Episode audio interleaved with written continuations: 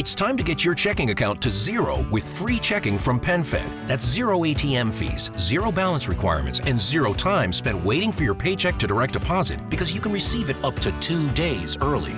Open your account with just $25 and see how big zero can be. Apply online today at penfed.org slash free checking. Early direct deposit eligibility may vary between pay periods and timing of payer's funding. To receive any advertised product, you must become a member of PenFed, insured by NCUA. We made USAA insurance for veterans like James. When he found out how much USAA was helping members save, he said, It's time to switch. We'll help you find the right coverage at the right price. USAA. What you're made of, we're made for. Restrictions apply.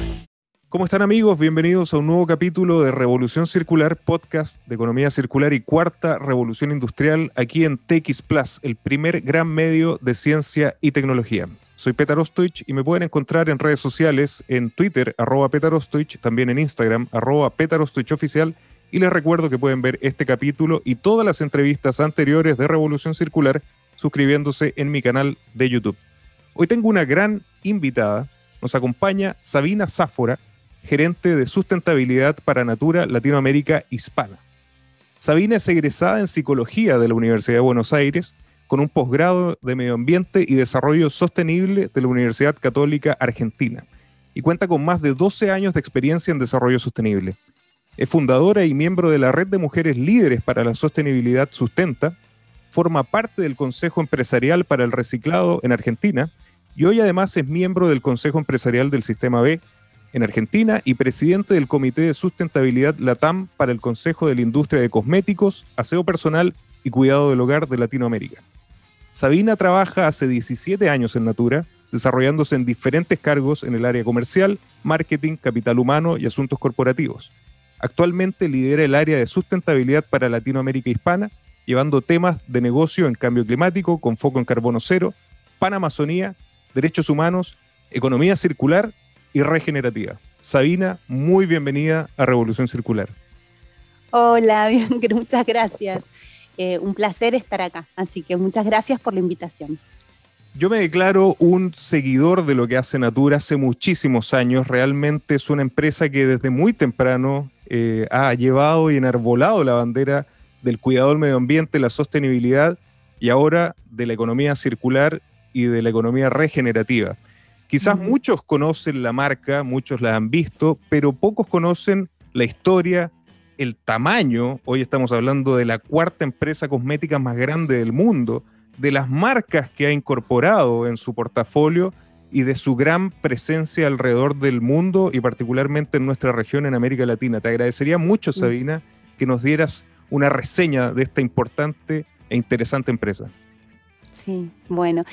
Sí, bueno, Natura es una empresa relativamente joven, ¿no? Tiene 52 años. Eh, empezó sus orígenes eh, a principios de los 70 y desde el inicio siempre eh, fue promoviendo modelos económicos que, o, modelos de empresa que incluyeran consumo consciente, que se incluyera una economía baja en carbono, que se incluyera la reciclabilidad, o sea, desde, vamos a empezar desde el 83, que lanzó y empezó a trabajar Consumo Consciente, que fue la primera empresa de, cosmética lanzando repuestos y diciéndole a las personas, hay posibilidades de reducir tus impactos, lo podemos hacer así, juntos.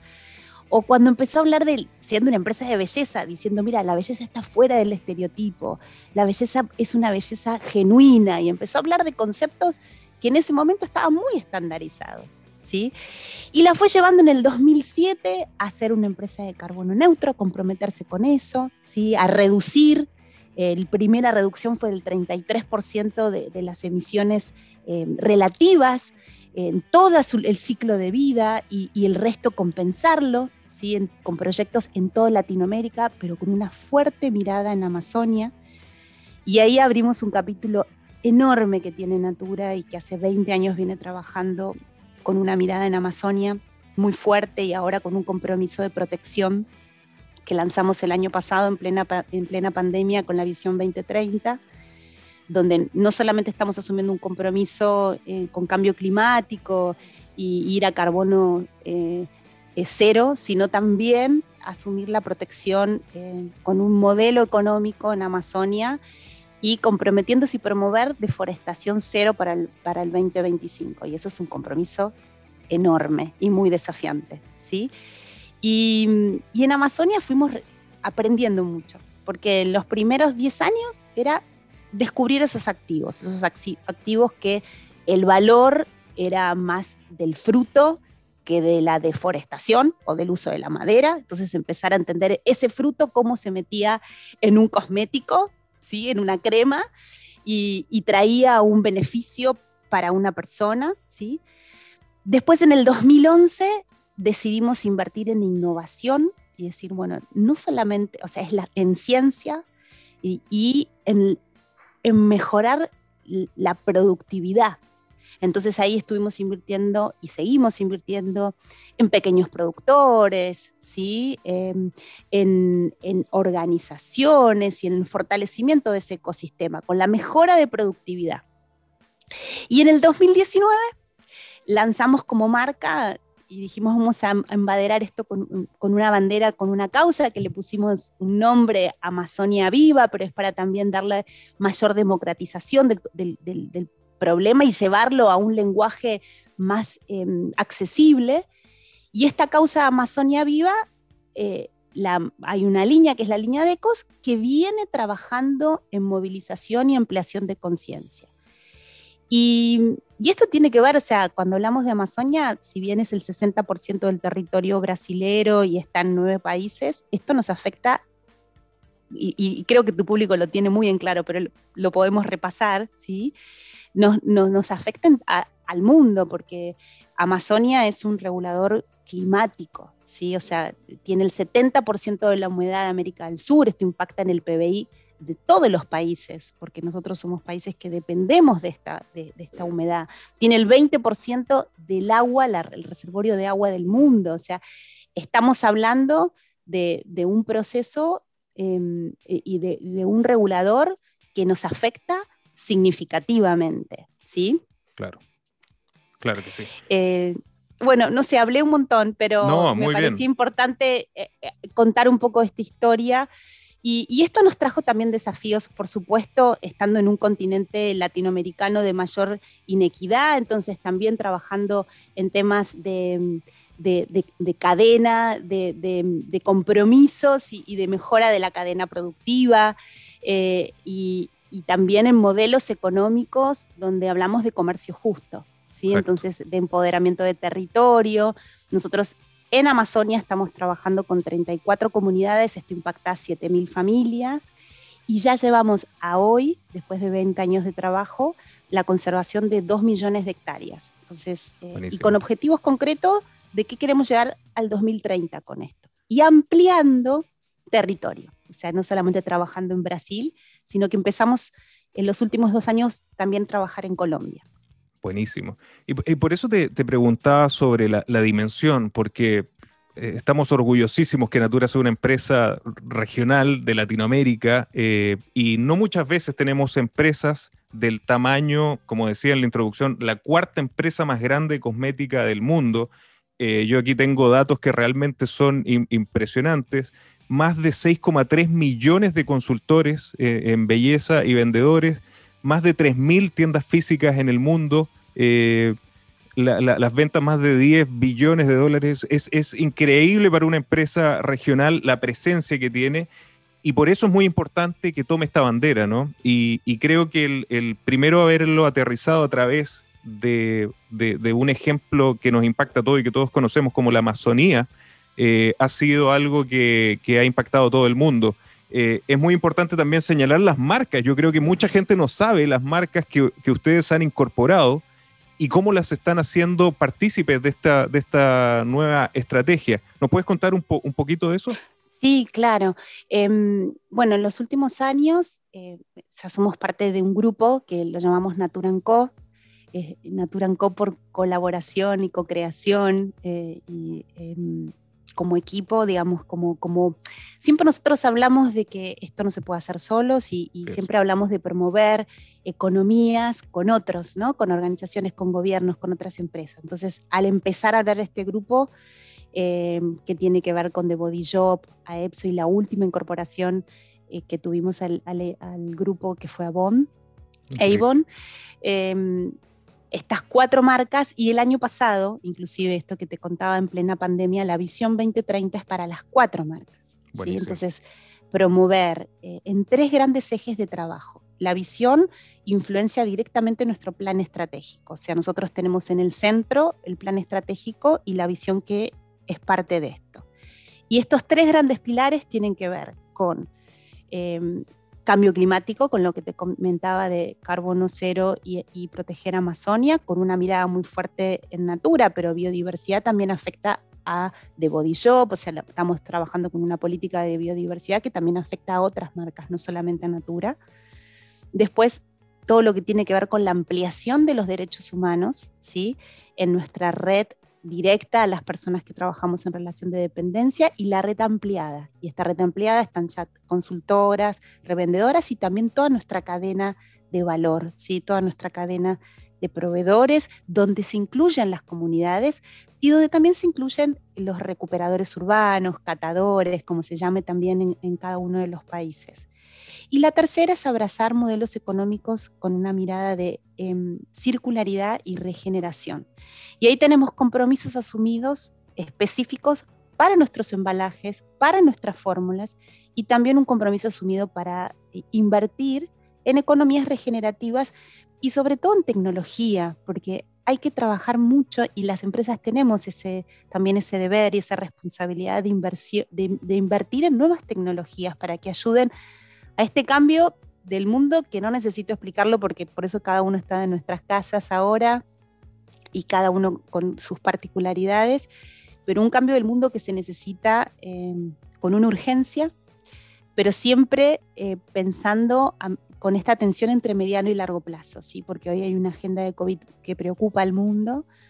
Eh, y que está muy bien que lo respondamos y que y demos una respuesta, pero siempre teniendo la atención también a largo plazo, Em, para poder ir a un mundo más inclusivo. O sea, los niveles de pobreza, em, el CEPAL acaba de informar hace muy poco, se han elevado en todo. En Latinoamérica estamos en un 37% de nivel de pobreza. Entonces, tenemos que identificar cuáles son las oportunidades y hacer cambios necesarios em, dentro de los, de los modelos económicos que estamos promoviendo. Como ciudadanos, viendo qué modelo quiero, inclusive cuando compro, ¿no? Como compro y ahí promuevo un estilo de modelo, ¿no? Entonces para mí es muy importante todo lo que tiene que ver con la transparencia de, cuando yo compro algo, qué hay por detrás de ese producto. Y no sé si tengo una, mirada hoy por hoy em, muy esperanzadora, pero yo creo que el ciudadano está teniendo otra, otro está identificando su poder, está dándose cuenta qué poder tiene el proceso de compra. Absolutamente. Coincido. Y los modelos económicos, los, gobiernos, que inclusive están siendo, están siendo exigidos también por los ciudadanos. ¿Qué clase de gobierno quieren? Exacto. Una, Así que hay un empoderamiento ahí. Absolutamente, y, lo, que, lo que se viene, y yo concuerdo contigo, y, siempre lo digo, yo incluso en mis charlas, viene una época dorada y que es, una, es una convergencia entre este nuevo modelo económico de una economía circular y justamente la tecnología que quiero que volvamos a eso, eh, porque este podcast se llama Revolución Circular porque es parte de revolución industrial y economía circular, así que vamos a volver mm. definitivamente a ese punto. Quiero detenerme unos segundos en, la visión de sustentabilidad 2030 que la lanzaron y que me, encantó el evento, como lo denominaron, no sé si fue en toda la región, pero en Chile se llamó Compromiso con la Vida, que lo encontré muy adecuado además en el contexto que estábamos viviendo. Tú señalaste ya los tres ejes y en particular el tercero eh, de una economía circular y regenerativa. ¿Cómo entiende eh, Natura la, economía circular? Y aprovecho de hacerte una, una pregunta dentro de esa primera pregunta también es, ¿Dónde ven los mayores desafíos? ¿Es en la parte de componentes para la, para la fabricación de nuevos productos? ¿Es en la parte de los envases, que también hay todo un, impacto que, se debe enfrentar? Pero en, síntesis, ¿cómo lo están viviendo y pensando desde Natura la circularidad? Sí. Bueno, em, es un ecosistema complejo, ¿sí? Porque al ser, eh, primero que todo lo que tiene que ver con circularidad es los procesos más coeficientes. O sea, es tener un proceso de coeficiencia, donde esa coeficiencia no incluya eh, solamente una mirada económica, sino una mirada económica, eh, una mirada ambiental y una mirada social, inclusive una mirada cultural también, porque hay un cambio cultural que se tiene que establecer e impactar, ¿sí? porque esto impacta en la cultura. Eh, no en la, cultura de consumo, si vamos a partir de que hay, tiene que haber una separación en origen de tu casa o de los grandes productores o grandes generadores, ¿sí? es toda una cadena. ¿sí? Eh, yo creo que tiene que pasar, lo complejo de este proceso eh, o, la complejidad de este ecosistema es que tiene que pasar todo medianamente en el mismo tiempo, ¿sí? Porque se puede invertir muy fuerte en, un packaging, ¿sí? En, una mejor fórmula y decís, bueno, hago un, mejor proceso, pero si el, no me gusta hablar de consumidor, me gusta hablar de usuario, me gusta hablar de ciudadano, ¿sí? O de consumo consciente, pero si esa persona cuando lo utiliza, eh, después, eh, cuando lo tira, no hay un proceso, ¿sí? De, industria o, ese, o ese producto no tiene un costo dentro de la industria y siendo una empresa latinoamericana o, siendo eh, ciudadanos de Latinoamérica, esto no lo estamos pensando por ahí en, economías. Nosotros tenemos eh, muchas personas que, viven eh, de los residuos. Entonces, esto tiene que transformarse en una renta digna, en un trabajo digno. ¿Sí? Lo, pensamos como latinoamericanos. Pensemos que el 80% de lo que se recicla en Latinoamérica que es un 8,9, es bajísimo, ¿sí? Lo hacen eh, de manera manual los, los, catadores o recuperadores urbanos. Entonces, esto tenemos esta complejidad también de este ecosistema. Y después la industria, la industria incorporando material reciclado post-consumo en estos embalajes. Entonces es una rueda que hay que moverse. ¿Dónde encontramos? Lo encontramos hoy con COVID. Las complejidades en las cadenas y se son enormes. Nosotros hicimos eh, el año pasado y, ahora estamos reviendo todo el, plan. Primero, la base es, eh, em, con cadenas productivas, es salud. Entonces estuvimos desde trabajando con protocolos em, y, empezamos a producir alcohol en gel, o sea, empezamos a hacer un montón de eh, donaciones, nosotros tenemos jabones, o sea, tenemos alcohol en gel, como eso lo disponibilizábamos y estuvimos trabajando con, con, todo lo que tiene que ver con las comunidades de recicladores en Latinoamérica. Trabajamos con, nosotros estamos alrededor de con 7.000 cooperativas, entonces estuvimos ahí identificando las oportunidades con cada uno. Después trabajamos en protocolos de reinserción, cada país con sus particularidades, ¿sí? y en cada país con eh, la reactivación de la economía. Para nosotros es cómo trabajamos lo básico que es la salud y cómo trabajamos para la reactivación de la economía, con el empoderamiento de eso y con la productividad. Y después en nuestra cadena, como ingresa, nosotros estábamos desarrollando cuatro, en cuatro países cadena de vidrio. Uno de los, eh, Natura, una de, las, de las categorías que más vende es perfumería en Latinoamérica, es número uno en perfumería. Entonces empezamos en los últimos años a meter, a meter vidrio reciclado en nuestra perfumería. ¿sí? Eso fue algo que tuvimos que desarrollar, porque el vidrio reciclado es mucho más común en, toda la parte de embotelladoras, ¿sí? como cervezas y vino, pero en la perfumería es un vidrio mucho más fino, más transparente, como, como tiene que ir a un perfume, entonces tiene que tener un grosor diferente, con un color diferente. Y estuvimos desarrollando cuatro cadenas de vidrio, ¿sí? Y en pandemia fue muy difícil, y ahora estamos viendo todo ese proceso de reactivación este, para poder em, volver en Colombia, México, Perú y Argentina y Brasil, trabajando con reactivar eso. Y sabemos que nosotros ahí hacemos la diferencia, inclusive traemos innovación, porque estamos hablando de perfumería em, premium, lujosa, reciclada, con material reciclado post-consumo, con activos de la sociodiversidad, o sea, trayendo un modelo de negocio que se puede, donde todos ganan, y eso no es una frase, eh, es una frase con contenido, una frase con indicadores, una frase que, eh, un modelo de negocio, una propuesta diferente, y esos son nuestros grandes desafíos. Demostrar eh, que podemos ser una empresa ahora del mundo, ¿sí? La mejor empresa para el mundo es siempre nos brilla los ojos cuando decimos eso, pero em, es también demostrar que hay modelos económicos que se puede conservar, como hablamos con activos de la sociobiodiversidad, donde se puede mejorar la productividad de, comunidades eh, valorando su conocimiento ancestral, invirtiendo en la ciencia, en la innovación, y esto se comprueba de que somos una empresa, cotizamos en bolsa, somos un grupo, ¿sí? Y eso para nosotros es un gran desafío.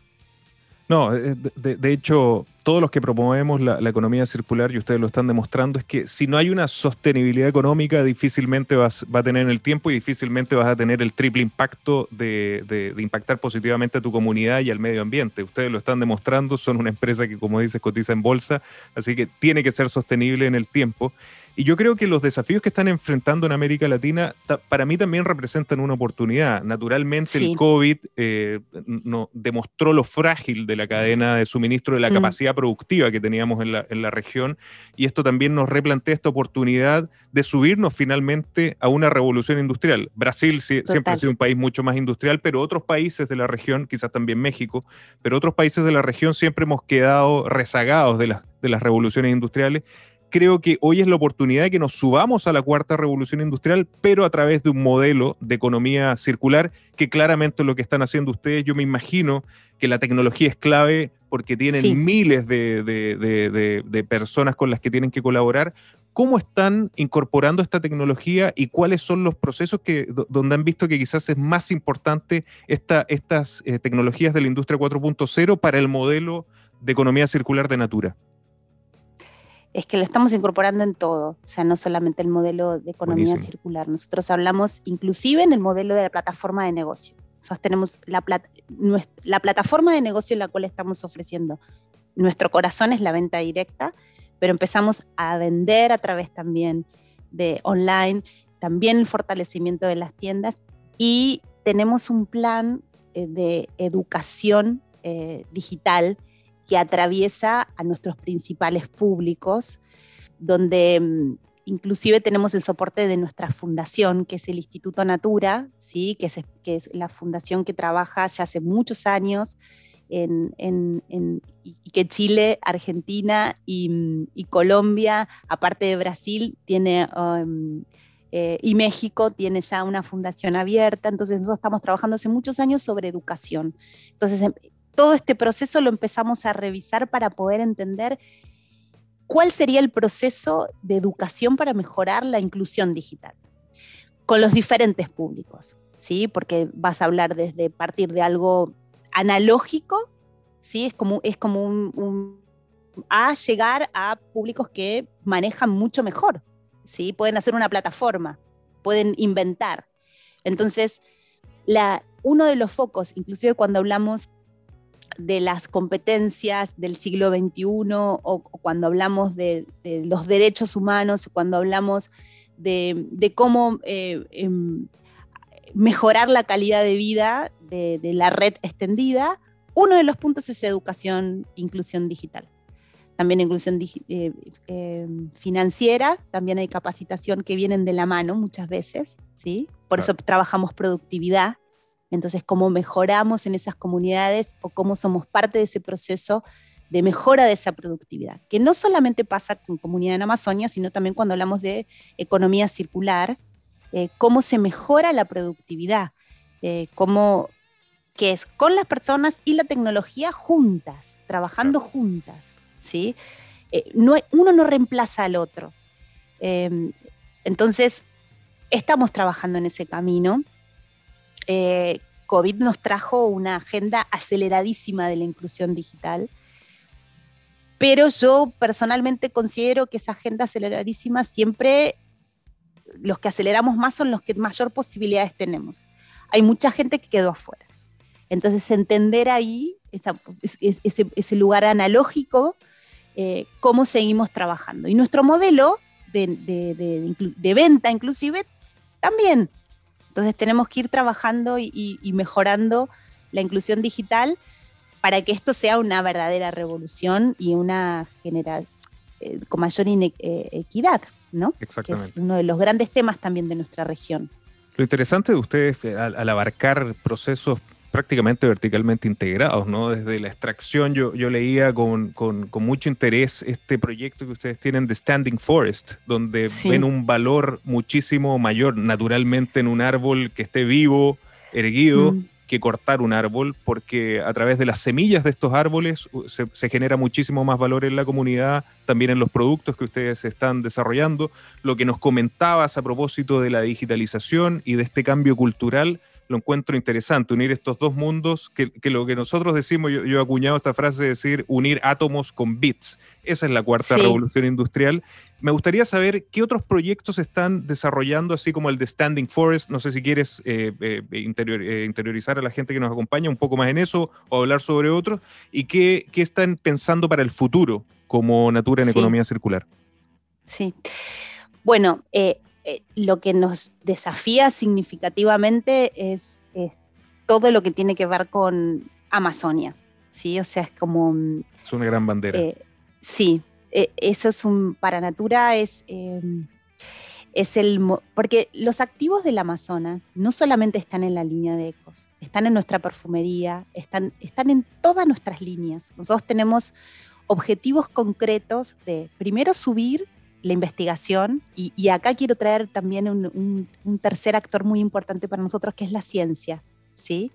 Eh, y, cómo la ciencia nos acompaña en este, en este proceso y las certificaciones externas también, que, que, que también nos traen los protocolos internacionales, el protocolo de Nogoya, el protocolo de Kioto, eh, que validan esos procesos, porque es muy importante que, que actuemos en este ecosistema complejo.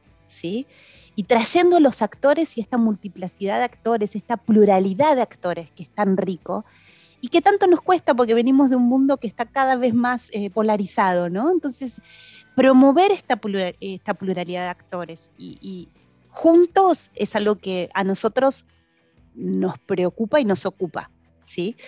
Entonces, cuando hablo de Amazonia, nosotros ya tenemos objetivos conc concretos donde creo que vos lo que escuchaste es lo de Ucuba, el, el, proyecto de Cuba, sí. Muy lindo. Bueno, eso tiene que ver específicamente con, nosotros tenemos ya un compromiso público de subir la cantidad de activos de Amazonia, de, de, estamos en alrededor de 33 para 40.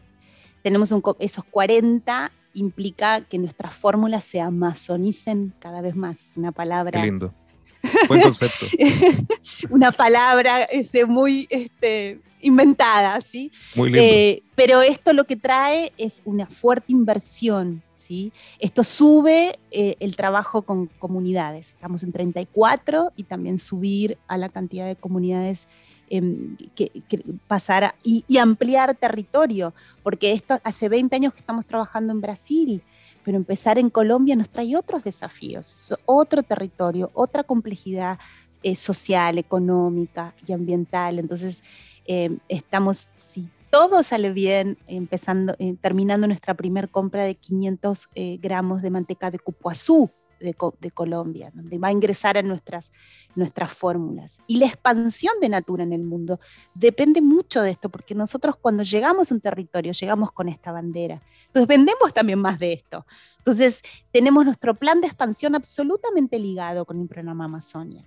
Y también nos comprometimos en llegar a tres millones de hectáreas conservadas, porque nosotros trabajamos en conservación y es ahí donde viene la regeneración. Hablamos de biocosmética y de bioregeneración y que la, y que la belleza trascienda. ¿sí? Siempre hablábamos de qué significa ser bello.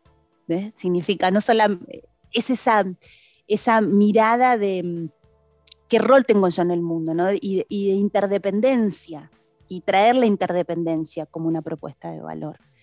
Y vuelvo a decir, y, demostrar que hay modelos económicos que pueden funcionar diferentes, donde realmente la ganancia no es solamente de una empresa y de manera económica. Eh, y eso requiere mucha innovación, y eso requiere eh, romper modelos, y eso requiere hacerlo con otros el éxito no es de una empresa, el éxito, es de, de, una comunidad y, de, y donde nosotros somos parte de eso, no somos dueños, somos parte de eso. Entonces es un cambio de modelo económico muy complejo Para nosotros ya el programa Amazonia es una unidad de negocio, ¿sí? donde promueven y donde no es un proyecto que del área de sustentabilidad, no, es un proyecto estratégico de Natura, donde nosotros tenemos diferentes roles del equipo de sustentabilidad, pero donde los líderes, es la directora de, las directoras de marca, eh, la de innovación, eh, la, de operaciones y logística, eh, las de cadenas productivas. De hecho, la gerencia de relacionamiento con la comunidad no es del área de sustentabilidad, es del área de compras. Nosotros tenemos una gerencia de relacionamiento con la comunidad. ¿Sí? donde es un equipo que trabaja en territorio, en relación a las comunidades. Eso es del área de compras.